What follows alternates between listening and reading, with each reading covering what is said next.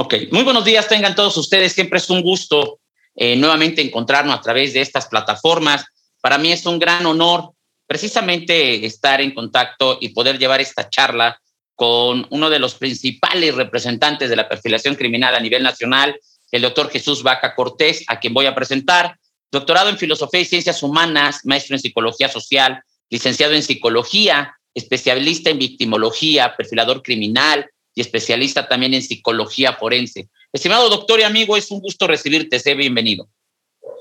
Al contrario, el gusto es mío. Este, gracias por la invitación, gracias a Consorcio Secarsos por, eh, por seguir apoyando y por seguir trabajando y soportando algunos procesos académicos en los cuales me he involucrado. Y bueno, aquí estoy a sus órdenes.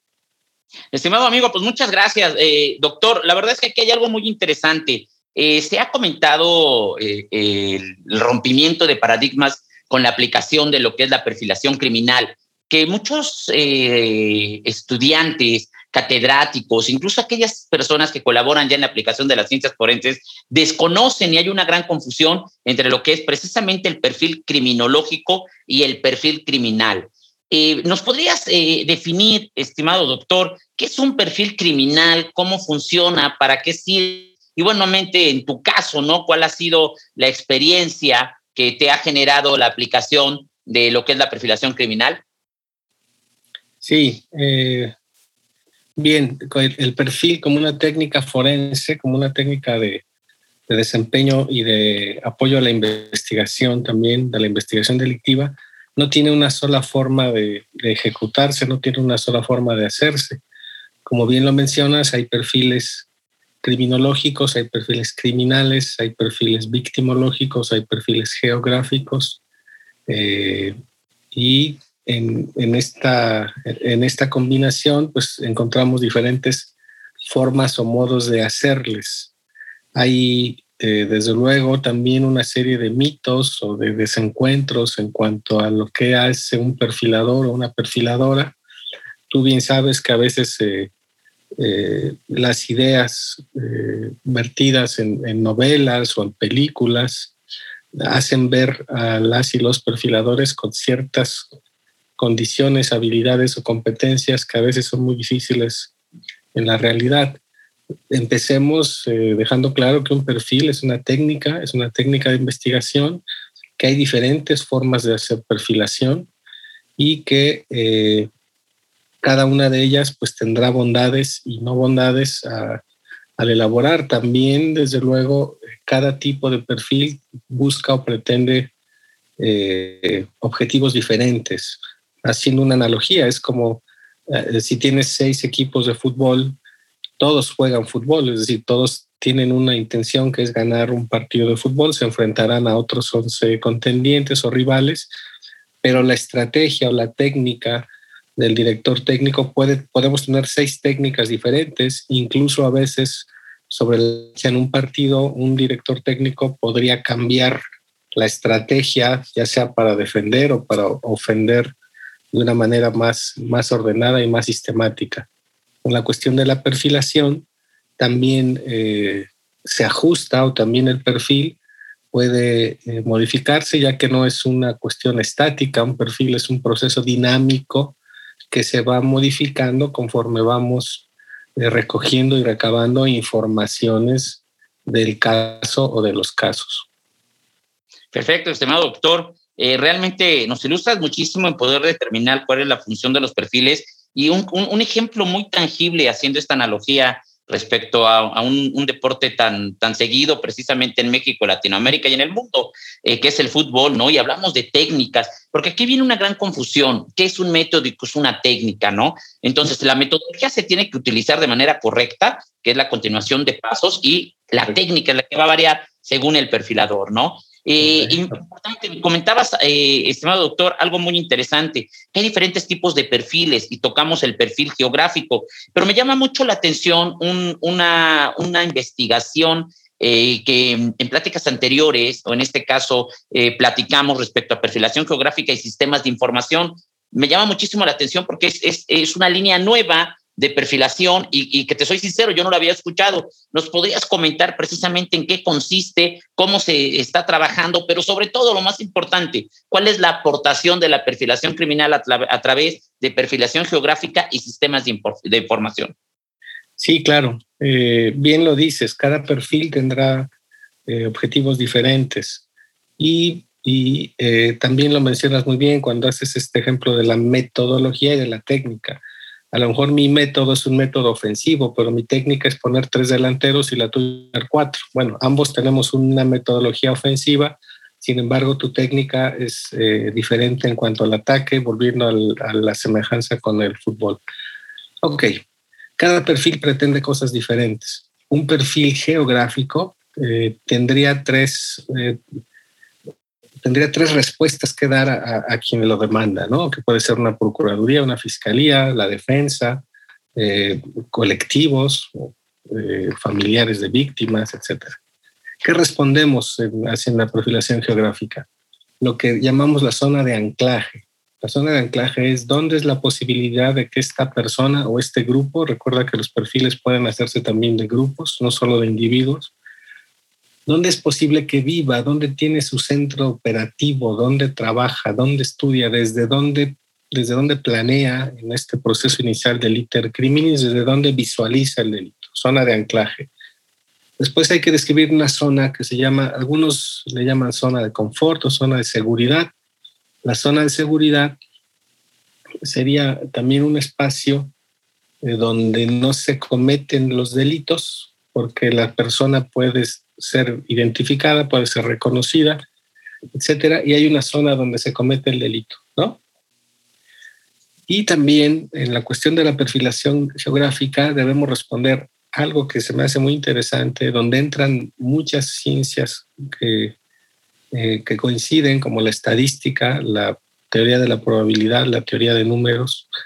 Es decir, vamos a inferir también lo que se llama la zona de riesgo.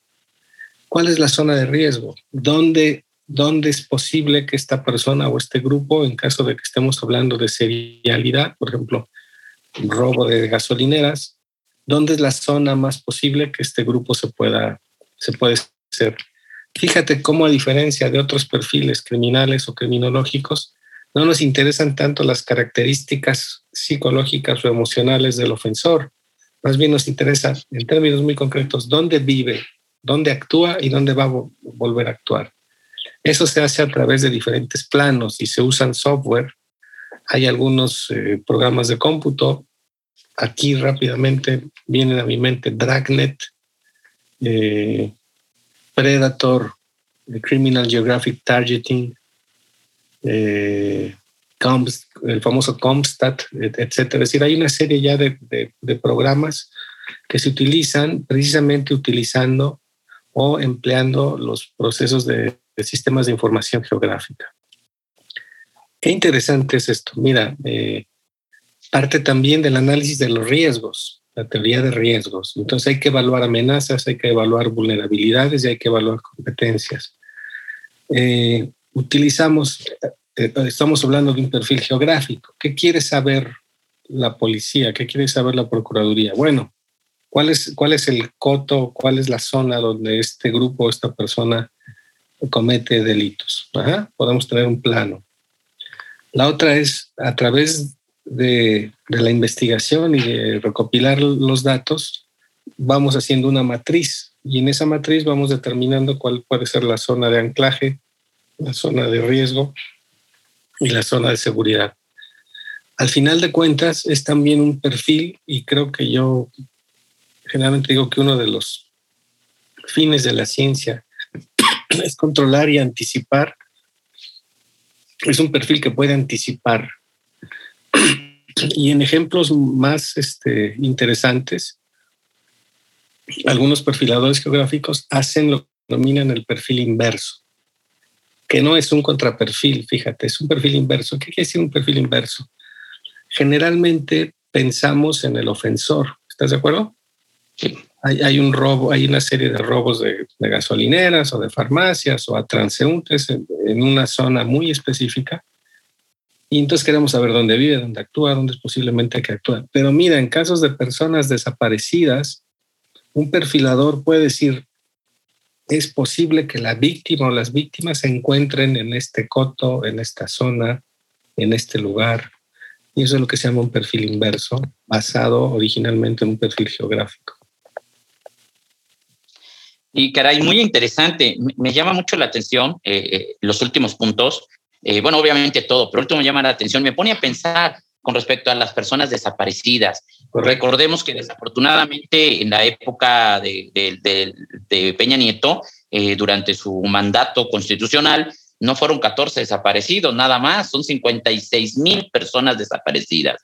México ocupa uno de los primeros lugares a nivel internacional en personas desaparecidas con una relación a la delincuencia organizada. Y desafortunadamente vivimos en, un estado eh, de vulnerabilidad eh, respecto al crimen, eh, que definitivamente sus últimos años nos han quitado esa paz y ese sueño, ¿no? Entonces, aplicando esta, esta perfilación de forma inversa, perfil inverso, pues obviamente podemos dar un resultado a una investigación que no ha avanzado nada. Y, y, me interesa mucho, nos comentaste diferentes software, este doctor, eh, entre ellos Geographic, Predator y algunos más. De manera breve, me, me, gustaría que nos comentaras en qué consiste el software, qué resultado nos da, cómo se aplica eh, el de Criminal Geographic, por favor. Eh, a veces cuando tú lo sabes y, también lo haces cuando colaboramos con algunas corporaciones de investigación delictiva, policial y demás, este, y trabajamos o hablamos sobre perfiles geográficos, de alguna forma nos dicen, bueno, es que nosotros hacemos perfiles geográficos cuando georreferenciamos, cuando hacemos las, algunos llaman hotspots, zonas, zonas de fuego, zona roja, ah, ¿no? Las, entonces tú dices, eh, tienes un mapa de la ciudad o del municipio y tienes chinches de colores y entonces aquí dices, incidentes de vialidad, robo a transeúntes, violencia familiar y tienes georreferenciado. Ok, esa sería una primera etapa de un perfil geográfico.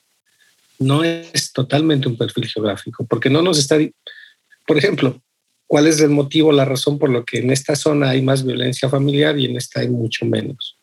Pueden ser denuncias, puede ser información, puede ser tipo de clase eh, o de estrato social en el que estamos. Ok, La georreferenciación es, digamos, un primer paso de un perfil geográfico.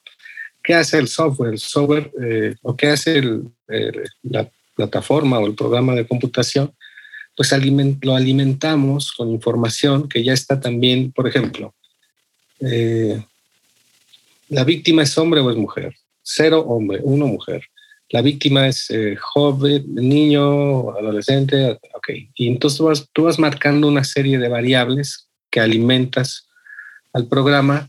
Obviamente el programa está, y hoy es fácil o relativamente fácil hacerlo, por lo menos más fácil que hace 15 años. Hoy tenemos incluso Google Maps y algunas otras apps donde hay información geográfica, ¿estás de acuerdo? Y lo que tú haces es simplemente ir, es ir graficando, pero desde luego debes tener en cuenta algunos elementos importantes. El día, la hora, la instancia delictiva, las características de la víctima, la oportunidad, los métodos de enfoque, los métodos de acecho, los métodos de ataque.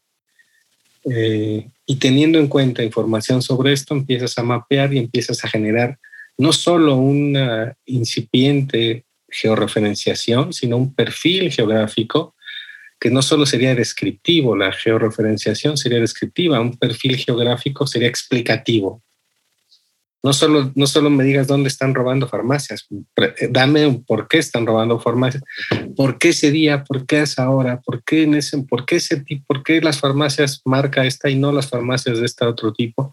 Esas son respuestas que van más allá de solamente georreferenciar los puntos o marcar los puntos donde se están dando estos ilícitos.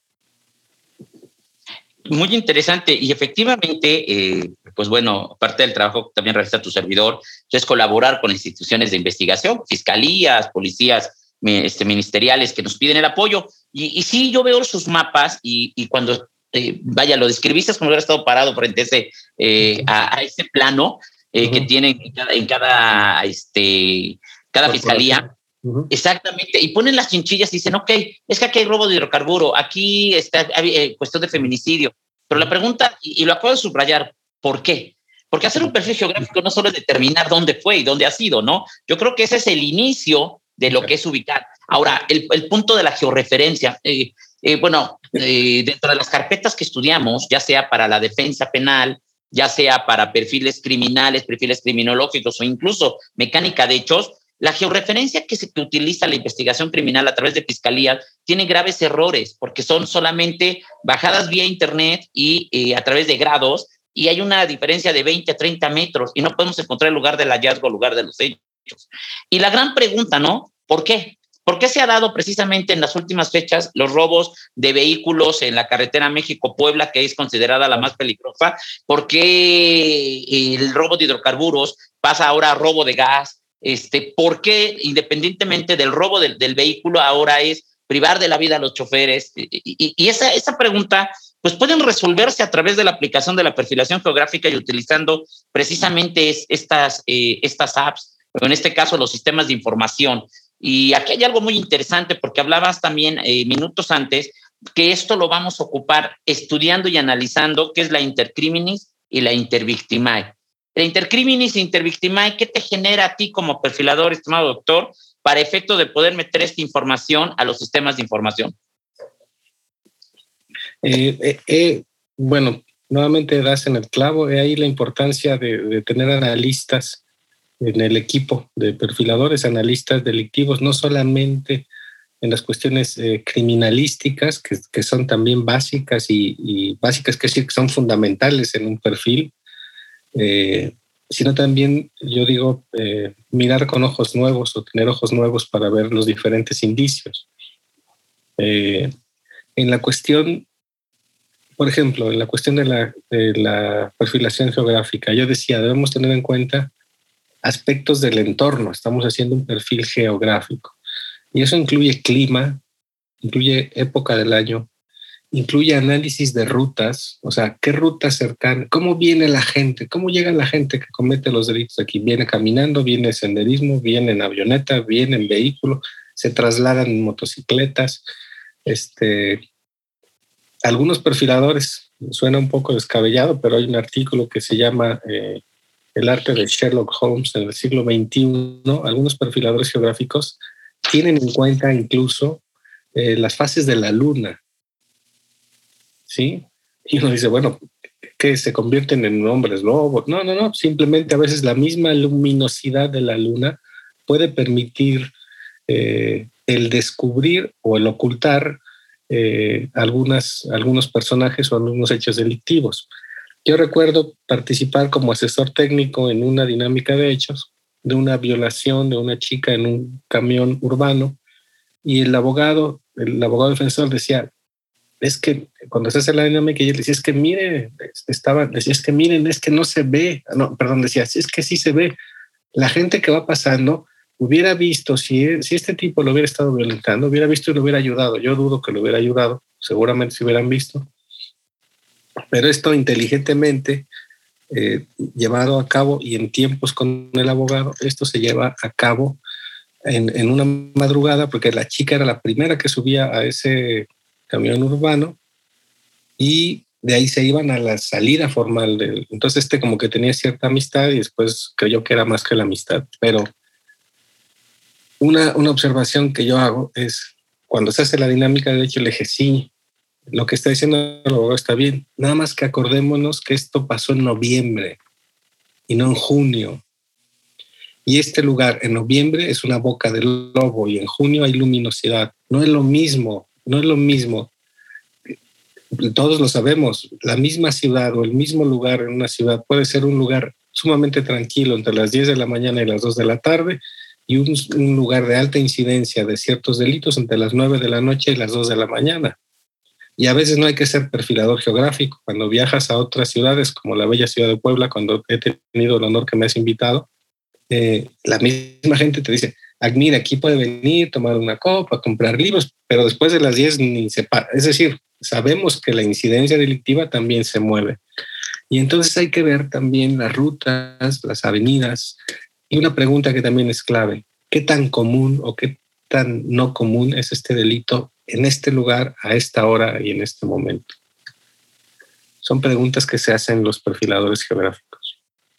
Muy interesante, porque hay una gran aportación precisamente en la investigación criminal. Y, y estimado doctor, tocaste dos, tres puntos muy importantes, modo, tiempo y lugar y la justificación de hecho delictivo se debe acreditar con modo, tiempo y lugar para establecer una teoría del caso relevante con eh, lo que es un hecho fáctico, jurídico y probable. Y dentro de la probabilidad, pues eh, sí, sí concuerda, ¿no? Sí embona. Y hablabas, por ejemplo, de las características y, y me voy a la cuestión emocional, incluso, que una persona puede estar más depresiva en noviembre y diciembre que en enero y febrero, ¿no? Este, conductas de, ejecutadas por cuestiones de cuadros depresivos e incluso de, de, suicidios se dan más en los meses de, de diciembre y de septiembre.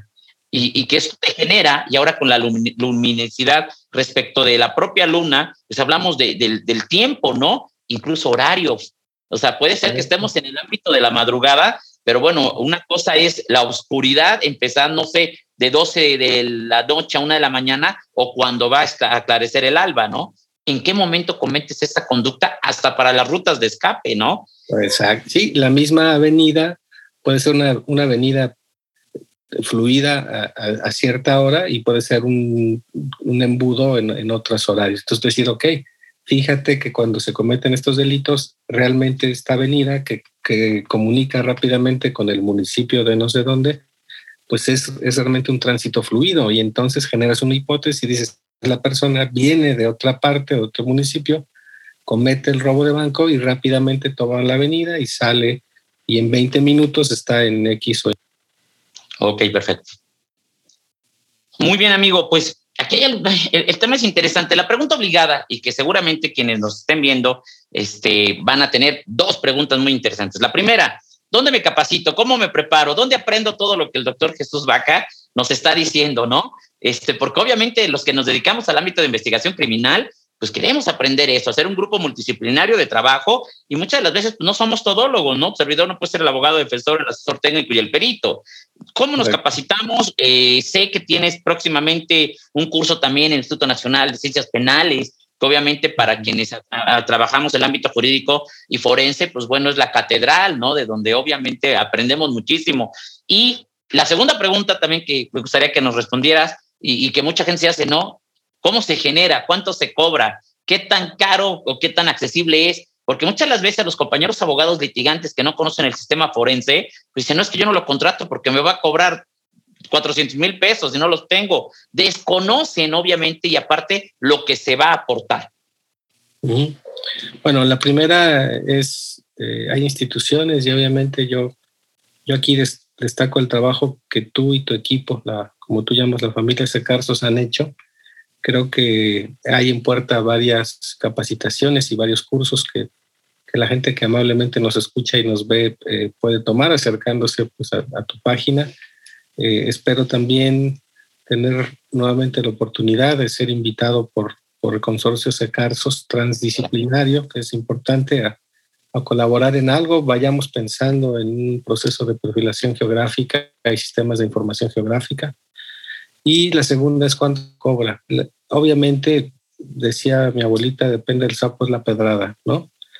Depende de las condiciones, de las circunstancias. A lo mejor eh, a un colectivo incipiente que nace de personas que están eh, buscando a sus hijos o a sus hijas, tasarás diferentes si se trata de, de, una fiscalía, por ejemplo, que tiene recursos para ello, o de una fundación que ya tiene eh, recursos abiertos para ello. Yo lo que sugiero es tasarlo también en tiempos, un perfil, un perfil bien hecho no nos va a llevar media hora como en las series televisivas, un perfil bien hecho nos llevará a veces meses de trabajo. Y hay que establecer más o menos eh, trabajo formal de investigación, de recopilación de datos y de, de interpretación, análisis, sugerencias, escribir, hay que escribir mucho porque recuerda que esto es un dictamen que se entrega por escrito, no es, no es nomás llegar y decir es que el ignoto es un tipo de un 80, no, no, no, no, es que hay que llegar con todo muy bien ordenado y sistematizado eh, yo creo que sería, independientemente de cada caso, pero estimando un pago por hora de trabajo que iría entre los 800 y los 1000 pesos. Por hora. Por hora. Perfecto. Por hora activa de trabajo, obviamente. Sí, sí, sí, no, no, durante los seis meses, ¿no? Si en esos seis meses trabajaste 30 horas, pues multiplica 30 por mil y son 30 mil pesos. Correcto, por supuesto. Pues muy bien, estimado doctor y amigo, realmente nos, nos ilustras muchísimo a quienes, pues definitivamente nos interesa el tema, a, a quienes nos estén viendo, este, mm, siempre nos hemos preguntado, ¿no? Y hay una, comentas algo muy interesante, el, famoso ignoto, ¿no? Y, es más, yo he tenido clientes que me dicen, es que quiero descubrir al ignoto. y, yo lo he buscado en bibliografía y yo he encontrado que es ignoto. Y he buscado y tratado de buscar, este, eh, en este caso, bibliografía eh, realmente especializada. ¿Qué, ¿Qué está pasando con esta famosa palabra que queda claro que viene de una serie televisiva y confunde al ámbito forense? Sí, en, términos generales y quizás si le rascamos un poco a la etimología y sería la, una negación, ¿no? Ignosis vendría de conocimiento. Yo creo que lo que quieren dar a entender es el desconocido o la desconocida, ¿no? El que no conocemos. Y esto se, se, haría en cuestiones de perfiles eh, de agresor desconocido, precisamente. Eh, pero la, quizás un poco las famas del perfil, el perfilador que perfila agresores desconocidos. Podemos hacer perfiles criminológicos de agresores conocidos, como lo hacen muchos criminólogos clínicos en el ámbito penitenciario, por ejemplo, ¿no? Podemos hacer perfiles, ya lo dije, victimológicos, podemos hacer perfiles geográficos, podemos hacer eh, otro tipo de trabajos que incluso ya eh, hay un acuñado el concepto de ciberperfilación, ¿no? O de ciberperfilado, que ya se trata de perfilar personas que ofenden, que atentan, que menoscaban a otras a través del uso de, redes, de plataformas, de tablets, de computadoras. Este tema que acabas de tocar precisamente, doctor, me, eh, apenas hubo una conferencia y ahí se han tenido varias a nivel nacional, precisamente de perfil a través de redes sociales. ¿Qué tan asertivo es? Porque todos sabemos que lo que son redes sociales de alguna manera es una imagen no real de nuestra vida. Sí, es una cuestión que anteponemos. Aquí muy feliz, ¿no? Aquí de viaje, cuando estás en tu casa en la pandemia, ¿no? O aquí este, comiendo delicioso, ¿no? Y la imagen de la mesa de enfrente, porque solo me alcanzó para, me alcanzó para mi techa y de Oxxo con una donita, ¿no? ¿Y, qué está pasando aquí? O nosotros reflejamos algo que no es cierto. Y, profesionalmente, yo redes sociales lo ocupo pues, para proyectarme, ¿no? Y de cierta manera también una cuestión personal, abierta. Pero si somos objetivos, lo que hay en redes sociales, no todo es verdad. ¿Qué pasa con la perfilación a través de redes sociales? ¿Qué tan creíble es? ¿Se puede tomar de una manera seria, eh, etcétera? ¿Qué pasa con este, este nuevo tema? Yo creo, que, yo creo que la perfilación a través de redes sociales sería un elemento que hay que tomar, pero no el elemento que hay que tomar para hacer un perfil. Eh, ya desde hace algunos años, Karen Horney hablaba del yo ideal y del yo real, ¿no? Yo hace como, no exagero, más de 15 años escribí un artículo que se llamaba La charla electrónica. Y la charla electrónica era cuando empezaban estas cosas de Messenger y MS y que no teníamos la posibilidad de vernos.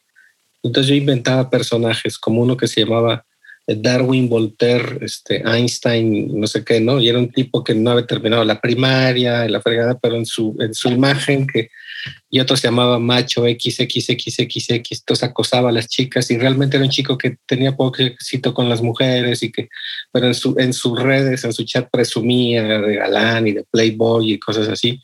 Entonces yo hablaba de, del yo ideal y del yo real. Creo que las redes sociales son insisto, son un elemento para hacer perfiles, no son el elemento para hacer perfiles, sino que hay que tener otra gama, ¿no? Volviendo a las analogías, porque tú sabes que a ti y a mí nos gusta ser muy concretos en lo que expresamos. Eh, si el perfil fuera una pizza, el análisis de redes sociales sería una rebanada de la pizza, no sería la pizza. Ok, perfecto. Entonces, sí es parte de, la investigación, sí es parte del perfil digamos que de alguna manera, quiero pensar que de forma inconsciente tú reflejas alguna característica como algún trastorno, este, algún rasgo de personalidad, etcétera. pero no lo es todo, ¿no? Por ejemplo, podemos detectar egocentrismo, este, una cuestión de trastorno obsesivo compulsivo al, repetir tantos temas. Se me ocurre ahorita de manera general, pero no basar toda la investigación en los perfiles, bueno, en este caso en el perfil de redes sociales. Así es, más claro no podía ser, no basar toda la información, pero desde luego que tendrás elementos de análisis y de información relevantes. Hay incluso quien maneja varios perfiles, ¿no? Sí. O sea, quien te dice, yo tengo este perfil para echar relajo, tengo este perfil para cuestiones acá, tengo este perfil para cuestiones más intelectuales. Sí, hay quien hace eso. Sí, incluso se inventa, ¿no? Hasta para estalquearte ahí la pareja y todo, ¿no? Y es real, o sea, ya nos ha pasado.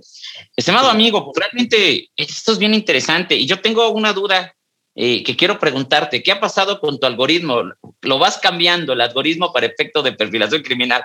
Eh, tiene un poquito más de un año que estuviste aquí en Puebla precisamente en la certificación para, para perfiladores criminales, que estuve todo el gusto y el honor de pertenecer a este primer grupo y pues bueno, satisfactoriamente poder haber obtenido esta certificación en perfilación criminal. Pero me queda claro que el algoritmo lo vas cambiando y lo vas modificando. Platícame si hubo un cambio, porque yo ya lo aplico conforme estaba y de momento pues ya traes el otro, el, el algoritmo modificado ¿Qué ha pasado con este algoritmo para de perfilación criminal? No, ya, ya no lo he modificado. Este, el algoritmo tiene la variable, la primera es documentografía, la segunda es lugares o sitios de intervención, la tercera es indicios, que se divide físicos, documentales y testimoniales, y la siguiente variable o factor es la victimología forense. Así, así quedó. Lo que ahora estoy pensando es que puedes jugar con las variables del algoritmo y sacar la O, que es el ofensor o el, o el ignoto o el desconocido, y meterlo a, los, a, los, corchetes. Y entonces a lo mejor ahora lo que tienes es la víctima, pero no tienes al agresor. Pero para no hacer esto complicado, el algoritmo ya se quedó así. De hecho, ya hasta me mandé a hacer una sudadera que, que tiene mi algoritmo aquí y que abajo dice, ¿quieres que te lo explique? Este, yo quiero una nota, este, talla extra grande. Si vale la pena, ¿no? Este, no, pues, es excelente. Eh, realmente el, algoritmo que, creas para el ámbito de la perfilación criminal, pues tiene mucha, mucha relación precisamente con, con, varias ciencias, ¿no? Hablamos de evidencia, hablamos de la víctima, ámbito victimológico, criminalística, criminalística de, de, de campo, lugar de los hechos, lugar del hallazgo, desde el punto de vista policíaco, lugar de intervención, yo creo que, que si es necesario seguirnos capacitando, eh, tenemos en puerta, eh, como bien decía, estimado doctor, hay algunos talleres, que en, este caso el informe, el contrainforme, este, que muchos, mucha gente no sabe que, cómo lo pueden manejar. A mí en el personal llegan, es que hay un dictamen en psicología forense y quiero otro dictamen que diga, no, a ver, espérame, o sea, ¿quieres otro dictamen o quieres un contrainforme? O sea, ¿quieres No, lo que quiero es decir que este, este dictamen no sirve. A ver, espérate, todo sirve, ¿no? Tal vez no está pegado a tu investigación, pero entonces vamos con un contrainforme, que es el análisis del primer dictamen. Y, lo más importante, y no menos interesante que obviamente eh, el contrainforme, la defensa. La defensa, porque aquí lo interesante es llegar al ámbito penal en qué, eh, me queda claro que se hace toda la investigación, todos los perfiles criminales. Un perfil criminal es una pregunta obligada que, a mí me han hecho en diferentes este, cursos. ¿Un perfil criminal se puede presentar en el sistema penal eh, de impartición de justicia y se puede defender en estrados?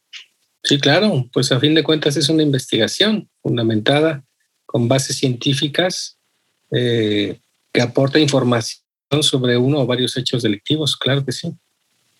A veces también, ¿sabes cuál es el problema? Que, que, cuando la gente escucha la palabra contrainforme, cree que tienes que estar en contra necesariamente.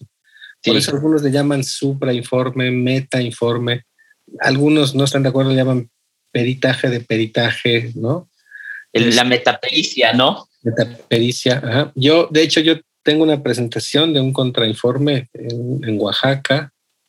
Eh, en, mayo, más o menos, no tengo ya la fecha exacta, pues, pero, pero es un contrainforme. Y una cosa que yo aclaro en el, en el metaanálisis o en el contrainforme, es decir, a ver, ni estoy, ni estoy metiéndome con el perito que hizo esto, ni estoy metiendo, ni estoy ni analizar la víctima. ¿eh? Lo que yo voy a analizar es el contenido metodológico apegado o no a la, a la cientificidad, a los principios de veracidad, de validez, de confiabilidad del documento. Eso es lo que yo voy a dictaminar, ¿no?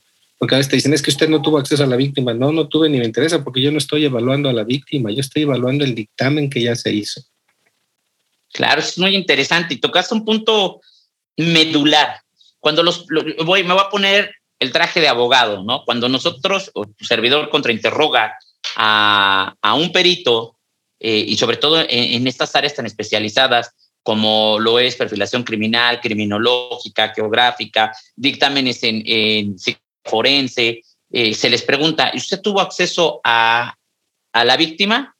¿Llevó a cabo una entrevista? No, no la tuve. Ah, entonces no puede determinar. No, a ver, es que primero se debe de establecer qué tipo de dictamen estás ofreciendo. Así es, así es. Claro. Porque si exhibes un dictamen victimológico, pues obviamente va a haber una entrevista, pero si es con un, un, contrainforme, un análisis, pues no lo necesitas. y hay un gran desconocimiento de, de, del ámbito jurídico. ah, es que no tuvo acceso a la entonces no sirve, no espérate. Sí. Aquí la importancia de este dicen, es que no se puede.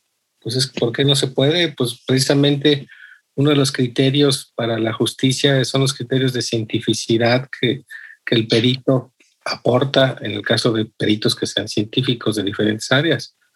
Eh, a veces también es el método y a veces es la técnica. Por ejemplo, eh, en un caso que también participé de una autopsia psicológica, más o menos el perito decía, eh, se hicieron entrevistas a llegados de la, de la, víctima, como tú sabes, la autopsia psicológica es una pericia indirecta. Entonces, una observación es, nunca dice qué tipo de instrumento de entrevista utilizó el PAP, el BAP, el MAPI, o sea, no nos dice qué, cuál es el... Entonces ahí, ahí hay un error, ¿no? Después dice a varios allegados, ¿cuántos son varios? ¿Tres, ocho, dieciséis, cincuenta y dos? Es decir, no, no deja claro aquí y la conclusión. Por lo tanto, concluyo que la víctima no se suicidó. Ok, espérame, es, esto que hizo él aquí es muy frágil la conclusión con respecto a lo que, a lo que me llevó acá. Es decir, la receta no es clara, pues, vale otra vez una analogía. ¿No? Los ingredientes no están, dice, utilicé mantequilla, sí, ¿cuánto, compadre? Le eché huevos, ¿cuántos? Dos, cinco, lo más las claras, dos claras y seis yemas, o sea, no me dices el procedimiento y eso, como no es reproducible, es un atentado contra varios criterios de la ciencia, no se puede reproducir. Sí, como dices, ¿no? Se los echaste antes, después, durante, sí, sí es un inconveniente. Eh, realmente es donde, cuando tengo la oportunidad y me hacen el enorme favor de invitarme a impartir sesiones, ya sea en, en doctorado, en el ámbito de ciencias forenses, e incluso en licenciaturas, yo les comento, aquí la parte importante es la investigación. Si no sabes investigar, no tenemos nada, ¿correcto? Se, ya, perdón, perdón, se, se un poquito. Eh, eh, entonces, la investigación es, es, es la parte medular. ¿Cuál es el gran error que tienen abogados, eh, fiscales y todo el ámbito jurídico? Le dan un dictamen pericial, un informe, un contrainforme y se van a la conclusión. Correcto. Jamás checan la metodología. Sí, e, e, eso lo hemos dicho. Eh, sí hay buen audio, ¿verdad? Sí, sí se me sí, escucha. Sí, sí, ya. Sí, yo, yo les sugiero a los eh, alumnos que, que, a veces tenemos en criminología, psicología, perfilación criminal, yo, como bien lo dice, les digo, no lean la, a veces por, a veces digo yo por economía temporal, o sea, por flojera, soy más bonito economía temporal. Economía, economía temporal, este, leen la conclusión. Conclusión, Juanito no detonó el arma de fuego. Y yo digo, pero ve lo que está antes, ve el método, ve la metodología. Este ve el método es, es parte de la investigación eh, académica científica. A veces como abogados tienen el método jurídico, ¿no? O sea, conocen la metodología jurídica, pero a veces no conocen metodología de investigación. Y el mismo tema lo dice, investigación delictiva, investigación criminal. Quiere decir, el experto que se dedica a esto debe tener conocimientos de ciencia y de metodología de investigación, independientemente también de las metodologías propias de su disciplina, que puede ser criminología, derecho, victimología, etcétera. Y otro tema importante, tomando del método, y no sé qué nos, eh, bueno, en este caso que nos aportes, porque es muy interesante poder llevar a cabo todo este tipo de trabajo y de siempre decimos que es multidisciplinario. Y creo que parte fundamental es el trabajo en equipo. ¿Qué opinas, doctor?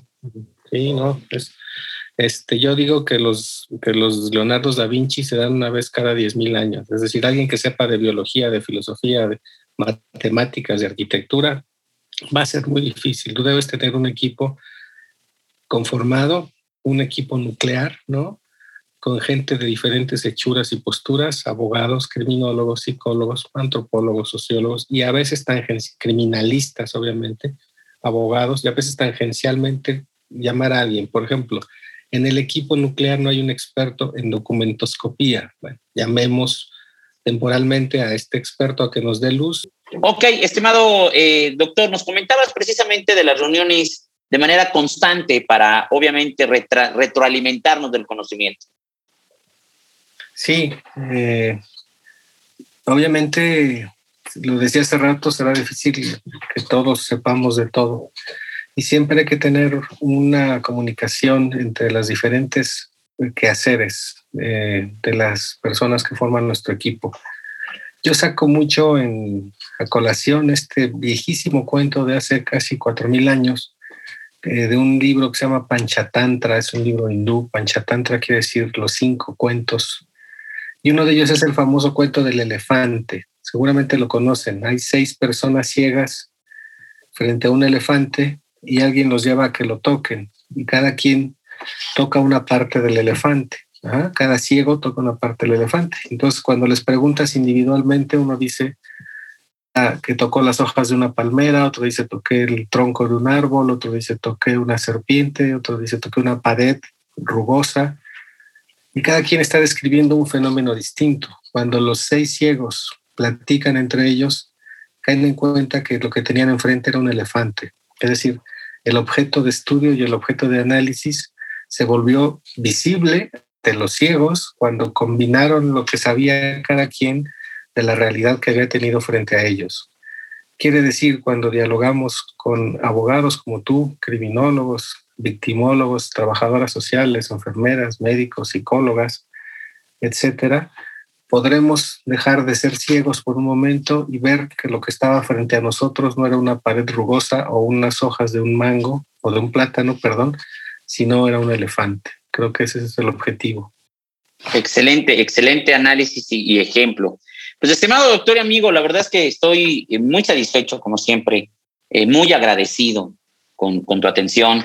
La verdad es que yo siempre lo he comentado, eh, eres uno de los ejemplos del ámbito forense, aparte de tener el, el orgullo y el honor de llamarte amigo, eres, un, eres un gran ejemplo a seguir en el ámbito profesional. Tengo el, el gusto de conocerte como persona y como persona eres excepcional pero profesionalmente en el ámbito de tu especialidad, eh, yo siempre lo he dicho y lo digo con toda asertividad y respeto, eres el mejor perfilador en México. Para mí es un honor eh, estar contigo platicando, es un honor tomar todos y cada uno de los cursos que la vida me ha dado la oportunidad de compartir contigo y definitivamente agradecido, agradecido con la vida, agradecido con tu amistad, agradecido con tu atención. Eh, sabes que la familia Secarsos te abre las puertas, eres parte de la familia Secarsos, eh, cada vez que ha habido oportunidad y, de que estemos dando y vendrán muchas más mientras eh, el destino y la vida nos los permita y seguir aprendiendo de ti. Y de verdad, definitivamente en el ámbito profesional eh, ha sido una guía, una luz para seguir los pasos de, de grandes especialistas y obviamente tú, uno de los mejores en México, estamos amigos. Muchas gracias por tan bonitas palabras. Este, Qué bueno que mi esposa no estaba cerca, se hubiera encelado un poco. estoy seguro, sí, estoy seguro. O, o le decir, ¿por qué tú nunca me dices eso? Más bien le voy a reclamar ahorita. Se lo enseñas, mira, mira cómo sí me quiere, ¿no? no, muchas gracias. Este, yo te felicito también por los éxitos y el crecimiento que yo he visto de, este corporativo, de esta organización.